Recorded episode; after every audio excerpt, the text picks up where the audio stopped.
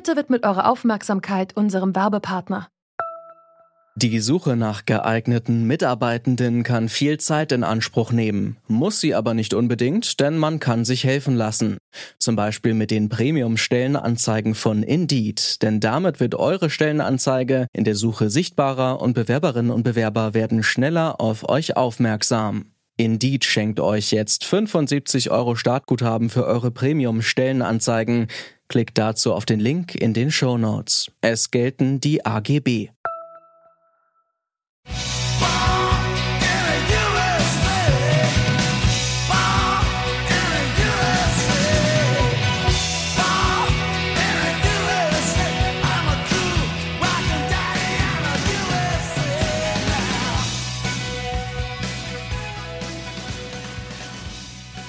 Es ist einer der größten Deals in der Musikgeschichte. Gerade wurde bekannt, dass Bruce Springsteen für rund 500 Millionen Dollar die Urheber- und Verlagsrechte seiner Songs an Sony Music verkauft hat. Immer öfter gehen ganze Songkataloge über den Ladentisch. Ein lukratives Geschäft, nicht nur für die Musiklabels, sondern auch für Investmentfonds. Wir fragen uns deswegen heute, was passiert da gerade auf dem Musikmarkt und wenn Songs eine Geldanlage sind, was verändert das eigentlich? Mein Name ist Jesse Hughes. Hi.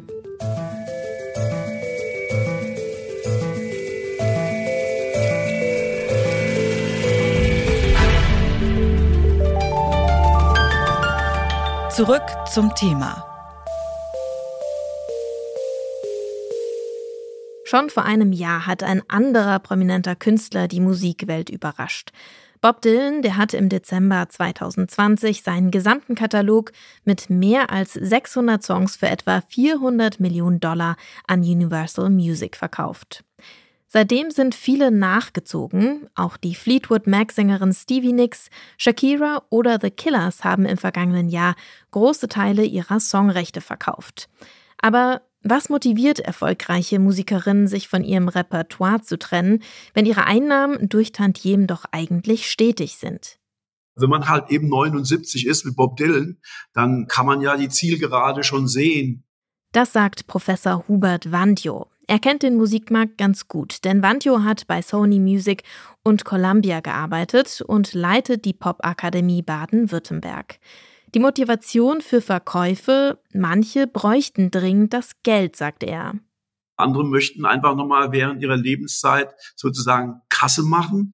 Immer mehr Musikerinnen und Künstler entscheiden sich also so. Statt einer beständigen Rente nehmen sie den einmaligen Lottogewinn. Davon profitieren dann auch andere. Investmentfonds haben das Musikgeschäft für sich entdeckt. Vor drei Jahren, da ging der Hypnose Song Fund an die Börse. Er hat in hitverdächtige Songs investiert und besitzt jetzt etwa 65.000 Songs von Bands wie One Direction, Shawn Mendes oder Neil Young. Wenn wir also einen bestimmten Song von One Direction hören, ob äh, bei dieser oder Spotify, landet der Erlös nicht mehr bei Band, Producer oder Label, sondern vor allem beim Fonds. Darum sind Songs eine attraktive Anlageform, sagt Hubert Wandjo. Die Musikrechte haben sich ganz speziell jetzt auch in der Pandemie als sehr resistent gezeigt. Bis auf den Live-Bereich sind alle anderen Auswählungsbereichen eher gestiegen. Eine krisenfeste Anlage also, erst recht in der Corona-Pandemie. Denn äh, während der Krise wird mehr Musik gestreamt als je zuvor. Damit wächst natürlich das Geschäft der Streaming-Dienste wie Spotify, Apple oder Amazon Music. Laut Vantio gehe etwa die Hälfte aller Streams auf Kataloge von Musikgrößen zurück. Deren Beliebtheit scheint nicht abzureißen, so mancher Song feiert sogar durch die sozialen Medien nochmal ein Comeback. Da landet dann auch mal ein über 40 Jahre alter Song wieder in den Charts.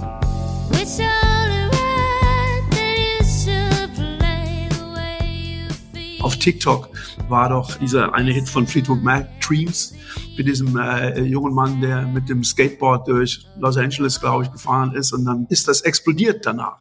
Denkt man an Songs wie Last Christmas von Wham, der es jedes Jahr in der Weihnachtszeit wieder auf Platz 1 oder 2 der Charts schafft, wird schnell klar, es gibt einfach Songs, die ziemlich zuverlässig Geld abwerfen. Aber auch ein jüngerer Hit kann das Potenzial für einen Evergreen mitbringen, insbesondere dann, wenn er ein paar Preise gewonnen hat. Kein Wunder also, dass sich der Hypnosis Song Fund Beyoncés Song Single Ladies gesichert hat.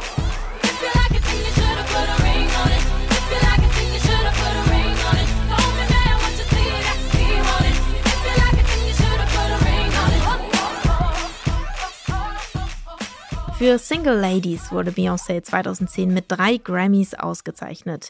Hinter dem Fonds, der jetzt die Songrechte besitzt, stecken die Gründer Merck Mercuriadis und Nile Rogers. Beide bringen allerbeste Voraussetzungen mit als Songanlageberater, denn seit Jahrzehnten sind sie umtriebig in der Musikbranche. Mercuriadis war unter anderem Manager von Größen wie Beyoncé oder Elton John, Nile Rogers ist Grammy ausgezeichneter Musiker, Produzent und Songschreiber. Das schafft natürlich Vertrauen. Die beiden geben sich als Künstlerinnen orientiert und beim Hypnosis Songs Fund geht es natürlich vor allem ums Geld. Der Geschäftssitz des Fonds, der liegt dann auch auf der britischen Kanalinsel Guernsey, bekannt als Steueroase. Außerdem kommt, wie im Streaming-Geschäft, die Arbeit des Investmentfonds besonders denen zugute, die bereits eine große Reichweite haben und ganz gut verdienen. Investoren, die so von außen reinkommen, die wollen nur die kaufen, wollen nur das haben, was schon bewiesen ist, was berechenbar ist und was dann auch eine bestimmte Rendite abwirft. Die alten Heroes, wie Vandio sie nennt, ziehen am besten, meist Männer, meist US-Amerikaner, allen bekannt. Sie bedeuten ein geringes Investitionsrisiko, auch weil sie eine ältere Zielgruppe ansprechen, die gerade zu den Streamingdiensten abwandert. Der Musik von morgen kommen die Anlagen also nicht zugute. Das Geschäft der Labels und Musikverlage können Fonds wie Hypnosis daher nicht ersetzen, findet Vandio. Dieser Meinung ist auch Walter Holzbauer. Er leitet den Wintrup Musikverlag in Berlin und vertritt Künstler wie Leoniden, Olli Schulz und Künstlerinnen wie Ilge Nur. Holzbauer weiß, was die Fonds wollen. Das Ziel ist ganz einfach, Geld verdienen. Holzbauers Ziel ist an sich kein anderes, aber er nimmt auch neue Bands unter Vertrag, setzt sozusagen auf sie. Ein Risiko, das ein Fonds nicht eingehen würde.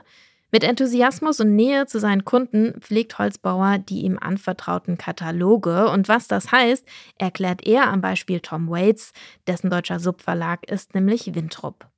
Der macht's ums Verrecken nicht. Der gibt halt die Rechte nicht her, weil er nicht will, dass seine Songs für irgendeine Autowerbung oder Käsewerbung oder Pizza oder irgendwas verwendet werden. Als Verleger achtet Holzbauer also darauf, in welchen Kontexten die Musik gespielt wird. Nicht im Fahrstuhl zum Beispiel, selbst wenn so dann ein paar Einnahmequellen wegfallen.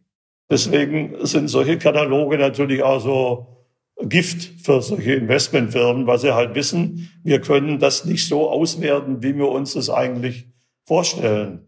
Keine Gefahr also für Musikverlage. Walter Holzbauer ist da recht entspannt. Fonds und Verlage würden ganz unterschiedliche Geschäfte betreiben.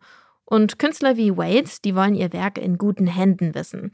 Die wünschen sich eine feste Ansprechperson, die nicht ständig wechselt, wie bei großen Konzernen, und die vor allem die Songs kennt und im Zweifel verhindert, dass diese dann gespielt werden.